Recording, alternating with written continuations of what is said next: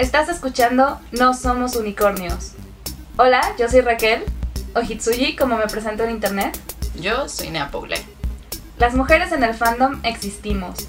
En este podcast hablamos de cosas frikis, libros, anime, cosplay, fanfiction y todos nuestros intereses. Básicamente fangirleo al mil por mil.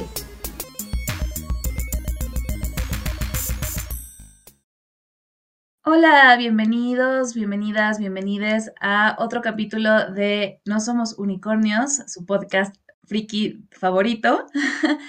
El día de hoy, aprovechando que estamos en el Pride Month, el mes del orgullo LGBTQ, decidimos pues platicar de algunas cosas que hemos estado leyendo últimamente con personajes o con temáticas LGBTQ.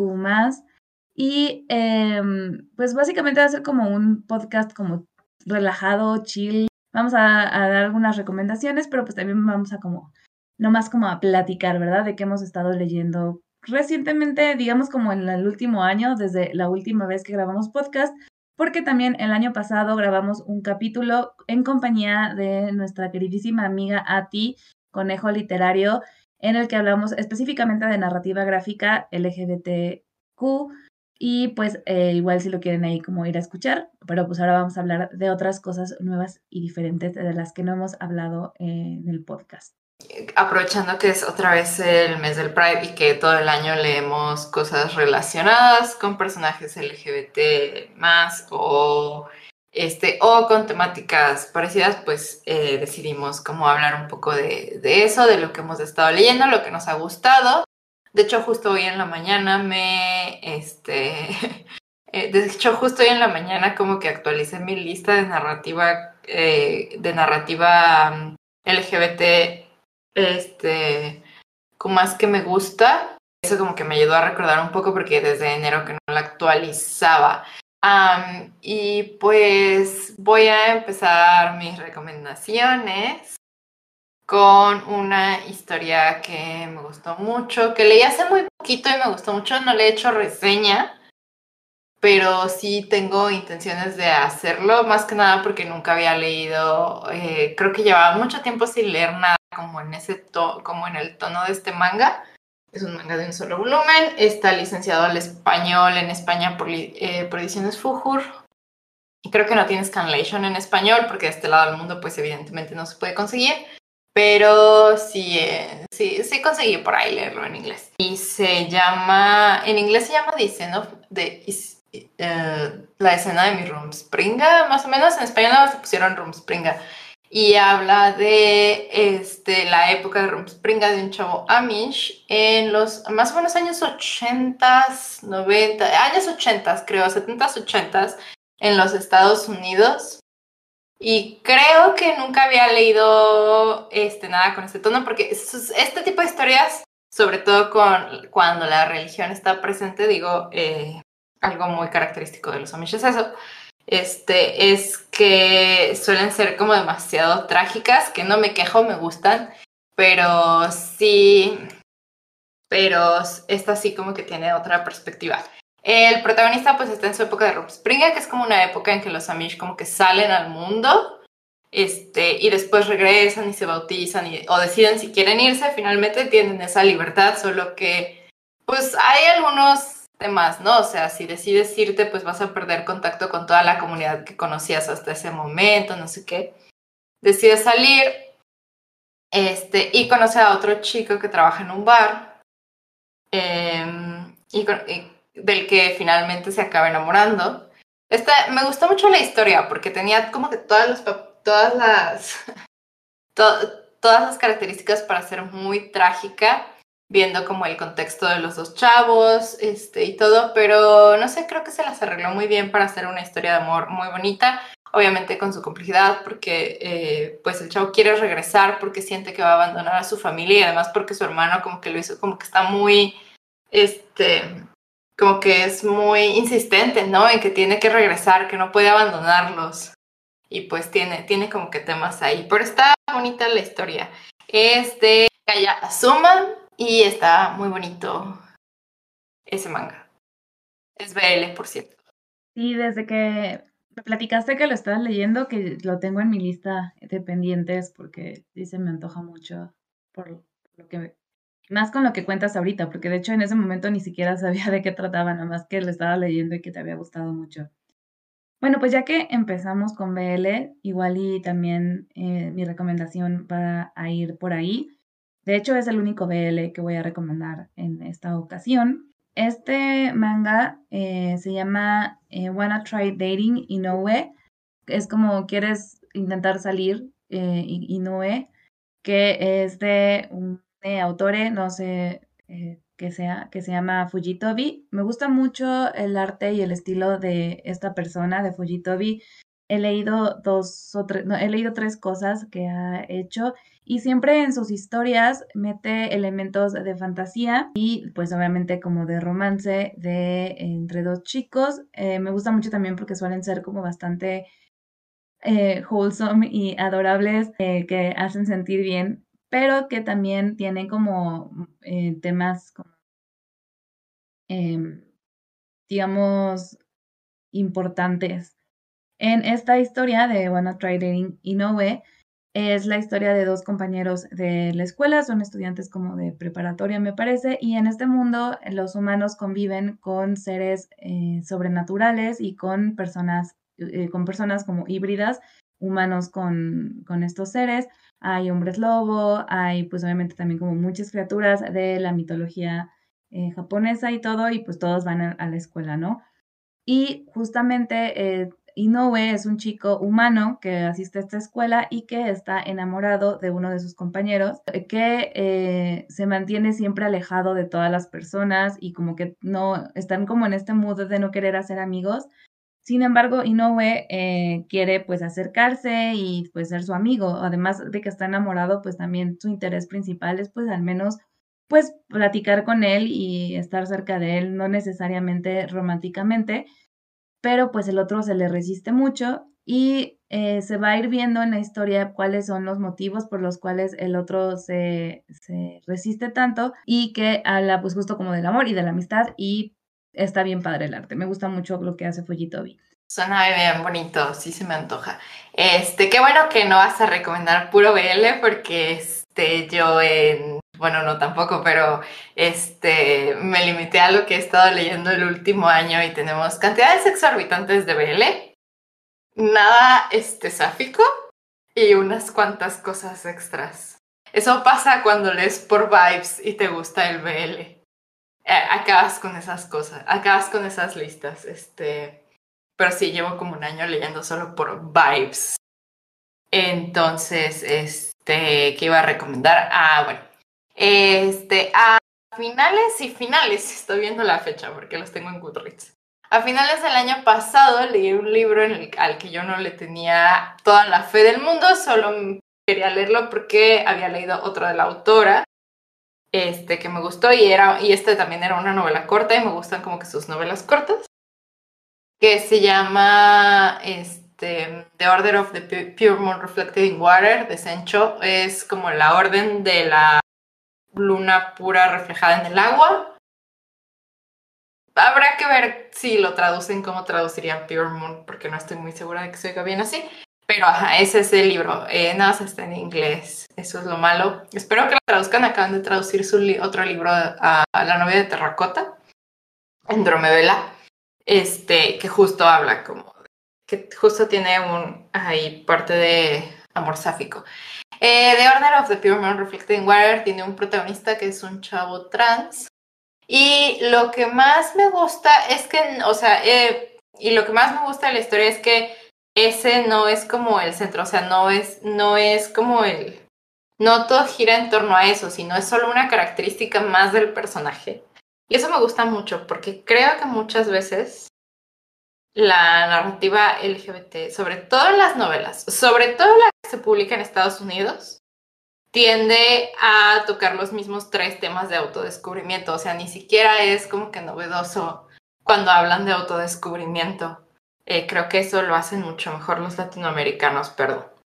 Pero, este, eh, tienden a tocar como los mismos tres temas. Y siento que sí es como al cierto mandato editorial y que también siento que em, hay una, no sé, hay mucho morbo, hay mucho, hay, hay muchas cosas escritas por el shock y el morbo dentro de la narrativa LGBT. O sea, yo me acuerdo que critiqué muchísimo un libro porque se notaba que estaba escrito nada más para causar morbo. Y este, este justamente me gustó porque el hecho de que el protagonista sea un chavo trans es solo una característica más del protagonista que obviamente sí define parte de su identidad. O sea, eh, la manera en la, que la, eh, en la que la protagonista se da cuenta es porque nota que es, fue como, eh, nota que estuvo, que mm, sí, que estuvo en uno de los templos de la luna que solo admite mujeres. Este, o cualquier, bueno, solo se supone que los templos de la luna solo admiten mujeres. Y dice, pero hay gente que como que al final acaba descubriendo que no es mujer o que no, o que está en el medio y no se siente cómoda y simplemente se va. Y pues eso es un poco lo que pasa con el protagonista. No sé, está muy está bonito el libro, es fantasía, es, está escrita como en clave de wuxia, em, que es fantasía china sobre todo, eh, fantasía china sobre todo. Este, en inglés sí creo que hay un debate por ahí que tener este, sobre cómo se edulcora y se hace más fácil según de leer eh, la fantasía eh, de otros lares, sobre todo oriental, en inglés para los gringos, pero me pareció un buen, me pareció un buen libro, además está bonito. Eh, y ya, eso es todo lo que tengo que decir sobre este. Ay, también tengo pendiente ese de leer porque la, la novia de Terracota me fascina. Eh, bueno, pues también yo voy a hablar de un libro y este libro en realidad lo terminé hace poquito, aunque lo estoy leyendo desde hace rato. Este libro es Prende Fuego a la Noche de Miriam M. L. Hardy. Este es un libro eh, sobre vampiros y en realidad como todos estos seres sobrenaturales eh, no humanos eh, que me sorprendió positivamente. Bueno, yo a Miriam, este, bueno, tanto Nea como yo a Miriam pues la, la conocemos por fanfiction y Nea la conoce desde hace más tiempo que yo. Pero a mí eh, me daba mucho la atención este libro porque además de que me encantan los vampiros, pues eh, me daba mucha curiosidad el detalle de que es una novela eh, sobre, pues es una novela, digamos que el romance principal de la novela es un romance sáfico. Básicamente es la historia de Bail, que es una vampira que lleva poquito tiempo de ser vampira y por lo tanto asiste al reformatorio, que es como una escuela en la que tienen que pasar justo eh, los vampiros y, bueno, en general como las, las, criaturas de este tipo que tienen que pasar previo a poder, digamos, salir al mundo, porque pues hay como todo un acuerdo que permite que puedan vivir ocultos de, lo, de, lo, de, pues, de los humanos y de la sociedad humana, y pues tienen que pasar como por cierto entrenamiento, y que un día descubre que es su mejor amigo, eh, que es un vampiro que la verdad está súper dañado, o sea, está bien loquillo el, cuate este a mí me cae muy bien, pero está muy, muy loquillo, él puede transformar, porque no todos los vampiros pueden transformar. Y los vampiros que pueden transformar normalmente al, terminar el periodo del reformatorio los llevan a una, este, les permiten que formen sus propios nidos.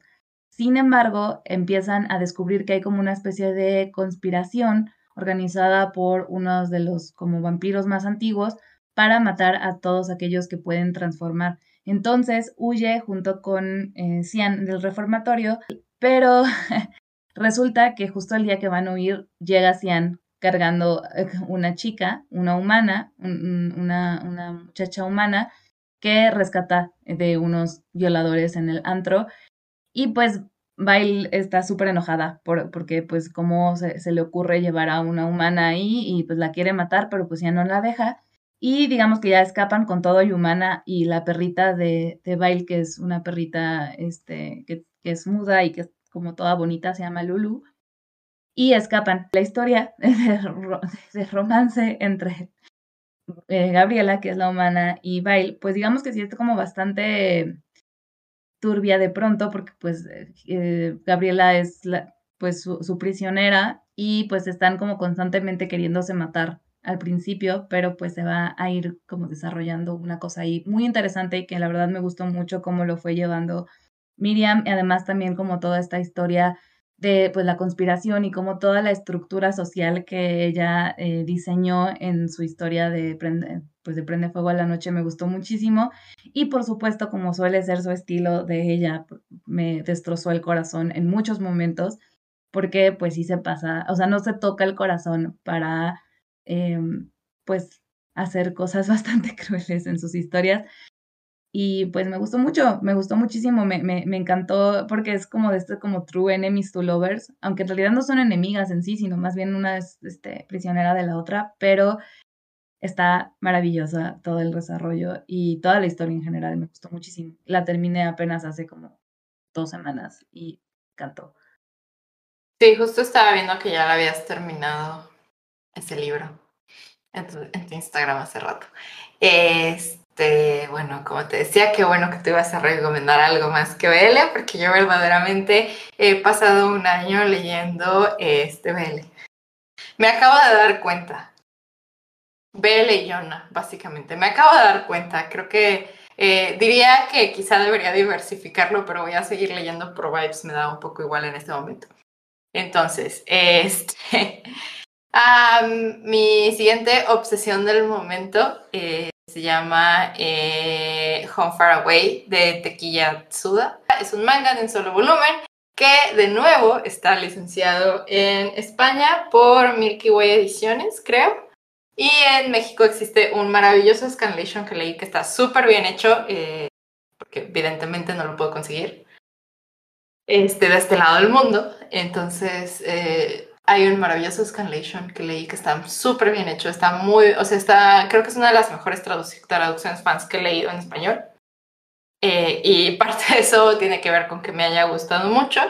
Eh, Faraway igual está ambientada en el Estados Unidos de los 80s. Eh, me parece súper interesante cómo ven eh, los mangakas, las mangakas en este caso, porque pues Tekiya Tsuda y la anterior que mencioné son mujeres, a Estados Unidos. Creo que es una perspectiva muy interesante. Me recuerda a Kafka escribiendo América y diciendo, creo que así debe de ser.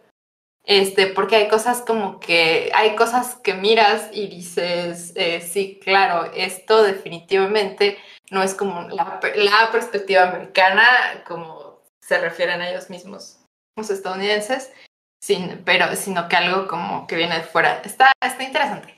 Eh, Home Far, entonces, Home Far Away es de mis eh, obsesiones más nuevas. Eh, me gusta mucho, digo, perdón, dije años 80, pero son años 90. Me acabo de corregir la sinopsis. Em, también es un manga que trata temas religiosos, me fascinan los temas religiosos, me fascina ver cómo se habla del tema de la culpa católica entonces, eh, tengo una hiperfijación con ello y con toda, y con, toda su, con toda la mitología cristiana y con todas las referencias y todo. Entonces, está interesante. Eh, el protagonista, Alain, vive con dos padres que son ultra religiosos, no sé si católicos, pero definitivamente ultra religiosos.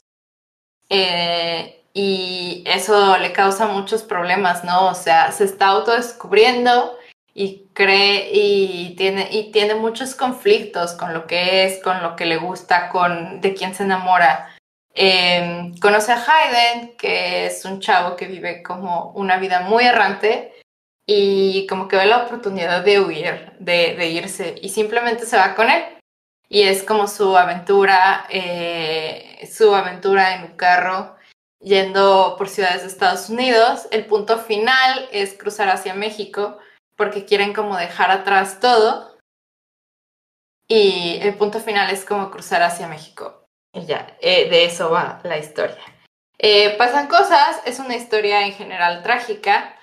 Em, es una, por la manera en la que están construidos los personajes, eh, la manera en que Tekiyatsuda construye sus creencias, si creen o no creen en Dios, por qué lo hacen, ah, está súper interesante. Hay alguna parte en donde Hayden le dice a Line que, que, lo deje todo atrás porque no quiere, que quiere amarlo y no quiere ser como un pecador que se arrepienta. Esa parte me gustó mucho. No es spoiler, solo es una escena random de por ahí. Eh, y ya, me, me, gustó mucho ese manga. Lo único que tengo que advertir es que evidentemente es una historia trágica con las cosas que eso implica. Y que sí les advierto que hace referencia a abusos sexuales dentro de la iglesia, porque es la. Em, es la. Se me fue la palabra maldita sea. Eh, es la institución eclesiástica. Entonces, esas cosas pasan y se hace referencia a ella. Em, no hay nada explícito en ese sentido. Sí es un manga para mayores de edad, pero eh, no hay nada explícito en ese sentido y eh, entonces considero buena idea advertirlo. Es una historia que me gustó muchísimo. Me gusta mucho. Además me gusta que cuando se cuentan historias trágicas haya cierto tono, o sea, no sea por el morbo de la tragedia o por este buscar shock en los lectores, sino que haya un cierto tono narrativo, que sepas que va hacia allá, pero que no lo esté haciendo por chocarte, sino porque ese es el tono de la historia. Y ya, eso es todo lo que tengo que decir sobre Home Far Away de Tekiyatsuda.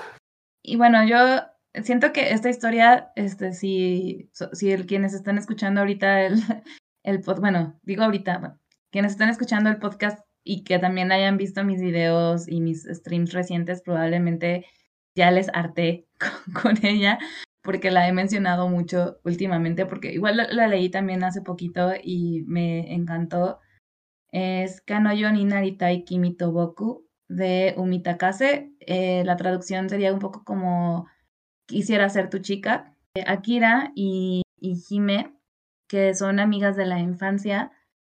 Eh, Akira, digamos, pues era para, para Hime, pues era su mejor amigo. Pero pues Akira le confiesa cuando tenían como por ahí de, creo que tenían como cuatro o cinco años, le confiesa que en realidad es una chica, ¿no? Y entonces Jime era la única que sabía este secreto y pues además estaba enamorada, o sea, está enamorada de Akira. Y digamos que las cosas cambian cuando estando en la, en la, preparatoria, Akira decide que ya quiere ir a la escuela vestiendo con el uniforme de, mujer y también pues abrir al mundo pues el hecho de que es mujer y empieza a ir a la escuela y Jime se tiene, está como muy conflictuada porque tiene mucho miedo de lo que pueda pasarle a Kira, de que cómo vaya a reaccionar la gente o de que la vayan a lastimar, que la vayan a hacer sentir mal, porque pues hay mucha gente en la escuela que no entiende por qué está yendo, pues, o sea, por qué va a vestir así. Sí, hay varias personas que pues la tratan feo y todo, entonces Jime eh, trata como de ayudar a, Kira vistiendo el uniforme de chico, yendo a la escuela y todo, pero pues se van como dando varias situaciones que van alrededor como de este proceso de eh, entendimiento, aceptación y todo de la gente que las rodea, de ah, pues aceptar a como lo que es. Y también pues Jime va pasando como por todo un proceso bastante complicado porque es, es, le conflictó un poco esta cuestión de que está enamorada de, de, pues, de Akira, porque no sabe si este enamoramiento eh, sea, digamos, justo para, para su amiga y también le, le, da miedo pensar que quizás le gusta porque la, la, sigue viendo como, como su amigo y pues no es así, o sea, no es así en ningún momento, pero como que están como todos estos cuestionamientos que trae eh, Jime y que además también trae como hay otras cuestiones. Por otro lado, también está como pues la, la, el proceso de Akira y las situaciones que van pasando, que afortunadamente no, o sea, ningún, no todas son feas, de hecho eso es algo que me gustó mucho del, del manga, que en el que hay como varias situaciones, siento como muy realistas y muy, muy bonitas y, y además pues también es un manga que trata mucho sobre la amistad entre mujeres, porque pues hay también otras chicas ahí que también se acercan a, a Kira y que empiezan como a generar una red de apoyo súper bonita a su alrededor. Y también no solo mujeres, también algunos chicos que pues de pronto sí son muy de pronto sí decía así como, ay, estos vatos. Y también hay un maestro que se me hace precioso este personaje, me encanta, eh, de hecho fue de mis favoritos, porque es un maestro muy chido que les, como que los, o sea, apoya genuinamente a sus alumnos y les eh, trata como de, de, guiar de la mejor manera y dar consejos y acompañar. Y ahí yo, yo lo amé mucho a este profe. Es una historia que tiene mucha representación, pues además de la representación trans, tiene representación sáfica, bisexual, asexual, aromántica, y me, me, gustó mucho cómo lleva toda la historia, cómo tiene como todo el ritmo, y eh, siento que es también como una historia pues sobre crecer y sobre encontrar lo que, se, lo que, o sea, lo que realmente deseas y las cosas que quieres hacer, y de la amistad y ese tipo de historias me encantan, también como de familia encontrada, eh, bueno, más que familia encontrada, pues sí, como de este círculo de, de amistad bien bello y me encantó. Ay, sello bonito. Sello bonito, sí. Este, yo me voy a agarrar de la última recomendación del libro que acabo de terminar, porque las únicas otras dos cosas, eh, que tú ya sabes cuáles, pero las únicas otras dos cosas califican este, para hacer recomendaciones y que cumplen mis suficientes estándares de calidad como para que yo las recomiende, porque leí un montón de cosas, pero no todos lo recomiendo. Eh, son la canción de Aquiles de Madeline Miller, que ya todo el mundo conoce, y me parece un libro maravilloso, cinco estrellas desde días Madeleine Miller, diosa, gracias por escribir ese libro. Pero creo que en estos círculos ya casi todo el mundo lo conoce y creo, y, no, no es nada nuevo. Eh, me encantaría discutirlo después. Eh, seguro inventaré un tema para ello. Pero ajá, no, no es como una recomendación muy novedosa. Y Enea, que este, nunca lo voy a recomendar a ciegas para nadie eh, es un manga y que nunca lo voy a recomendar a ciegas para nadie. Este, básicamente voy a mirar a la persona así como, mm, le gustará, le gustará antes de recomendarlo. Entonces, porque es contenido altamente eh, tóxico y problemático por donde lo veas. Está muy interesante cómo aborda la humanidad, pero... Ajá. Entonces me voy a agarrar de que acaba de terminar Faraway Wanderers de Priest. Y a recomendarles que lean a Priest, por favor. Eh, Faraway Wanderers, eh, Vagabundos Lejanos. La verdad no sé traducirlo en español y que aluda como a lo que se refieren. Es una novela de Dan Mei, China, que evidentemente solo, tiene, solo, está, solo está publicada en chino y en taiwanés y no sé, tiene varias ediciones, pero ninguna de este lado del mundo todavía no, no la han licenciado. Es la historia de básicamente dos asesinos o dos terribles personas este, una de las cuales acaba de abandonar su trabajo a costa casi de su propia vida, este, que se conocen por casualidad, por accidente adoptan un hijo, que es un poco torpe, pobre hijo, porque, y además al que le acaban de matar a sus papás. Entonces, este, por accidente adoptan un hijo y, y algo de lo que me di cuenta ya después pensando como libro es que además del romance entre los dos protagonistas, también habla mucho de, de la familia encontrada y cómo, eh, estas fans families de repente te ayudan como a mantener tu humanidad, a, no sé, como que te, te hacen un ancla en el mundo. Eh, eso está muy bonito, lo guardo por ahí en mi reseña. Este, y ya, cosas que me gustan. Uno, eh, los, no es que me canse leer historias de adolescentes, me gusta mucho, leo muchas historias de adolescentes, pero de repente sí notas ciertas diferencias cuando ya abordas a personajes más adultos. En este caso, pues los dos personajes ya han pasado por mucho. Uno es el maestro del Valle, del Valle Fantasma y creo que una de las partes más eh, como representativas de eso es que dice, llevo ocho años siéndolo porque no hay nada que el resto de los fantasmas puedan hacer contra eso y alude un poco a que no es una posición como, wow, súper deseable. Y el otro simplemente dijo, mi trabajo aquí está hecho porque trabajaba dirigiendo eh, como líder de una, eh, de una organización medio de asesinos en la corte y dijo, ya me voy, ya, ya estoy harto de esto, ya, ya estoy harto de la corte, ya me voy, adiós, ahí se ven. Y sí se nota como que ya están cansados un poco del mundo en ciertas partes, pero y en cómo se encuentran y en cómo se relacionan y en las, y en las cosas que hacen. Y ya, está, está, está muy bonito, es una historia muy bonita, leanla. No está tan larga como el resto de los Danmeis que he leído, creo que es el Danmei más corto que he leído hasta el momento, tiene 600 páginas. Está muy bonita. La traducción en español de Dark Kitty está muy bien hecha eh, y en inglés pues existe una que no es súper buena, pero están terminando otra completa en Chichilations eh, eh, que está súper bonita, que está bastante buena por lo que vi. Leí nada más una extra en esa traducción. Y ya, entonces pues me voy a agarrar de que acabo de terminar ese porque no tenía más contenido así que no fuera súper mainstream. Este, que cumpliera como mis, así, mis estándares de calidad, que creo que Raquel sabe que están por las nubes. Eh, porque soy, este, ese es el momento en el que pongo el meme de por qué eres así y me miro al espejo. Pero bueno, eh, eso es lo que les recomiendo. De, creo que todo lo que leí como el año pasado, en, como en este año que pasó, es de lo que más me ha gustado. De verdad, sí, es una historia muy, muy genial y un romance muy precioso.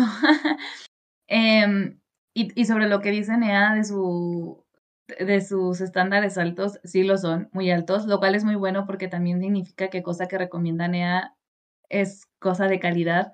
A diferencia de mí, que la verdad no tengo estándares.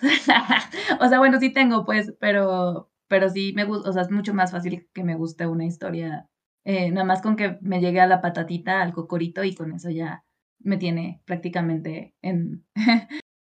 pero eh, la, última recomendación eh, también eh, se metió, digamos, como que se escurrió, porque literal es lo último que acabo de leer, y no la pensaba, o sea, no la pensionaba mencionar, pensionaba, me, pensionaba, y decir, no me la pensaba mencionar, y dije pensionaba. Ay, Dios mío, contigo. Ok, va. Y no la pensaba mencionar porque pues no, no la había leído, o sea, apenas la estaba leyendo, pero la, la acabé hace unos minutos y me gustó muchísimo. Está como bien sweet. También es como una historia como bien sencillita, pues. Es eh, Mooncakes de Susana Walker y Wendy Shu, es la ilustradora. Este sí, este está traducido en España por Math Graphic, que es como la digamos, como la del grupo editorial de, Ediciones Urano que publica este, cómics y se llama en español La receta de la luna. Es un cómic que yo tenía muchas ganas de leer desde hace mucho, de hecho, desde que me enteré de su existencia, porque la portada me parecía absolutamente adorable.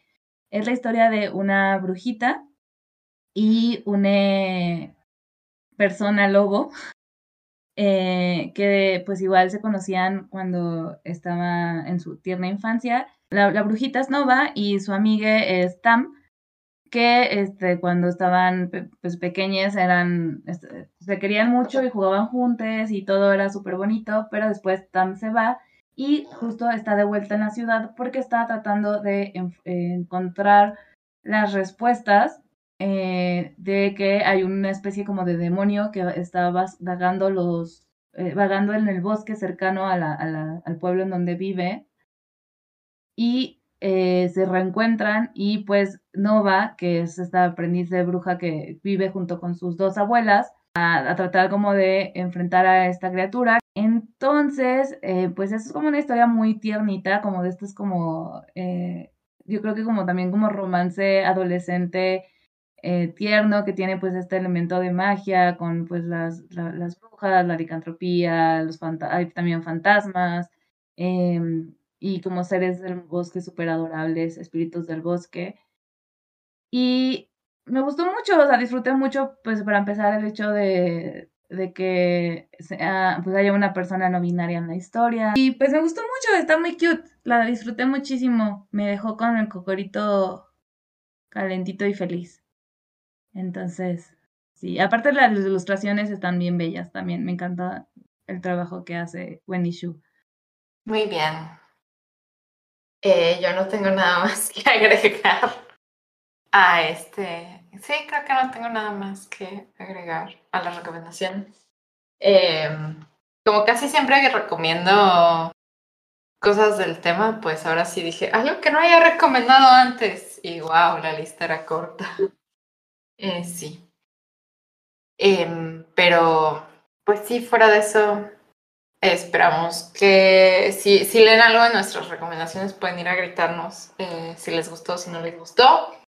Eh, si tienen algo que recomendarlo, que recomendar, pueden hacerlo también en nuestras redes sociales, sobre todo Twitter. Siempre estamos pendientes de las replies que recibimos. Y ya. Sí. Y pues eso es todo entonces. Muchas gracias por escucharnos. Hasta el siguiente episodio. Bye. Me pueden encontrar como arroba Hitsuyi. Me pueden encontrar en Twitter como arroba Neapoglen. También pueden seguir a nuestro podcast en Twitter. El arroba es notunicornspod. Donde podrán comentarnos sobre él, sugerir temas y aventarnos jitomates virtuales. ¡Hasta la próxima!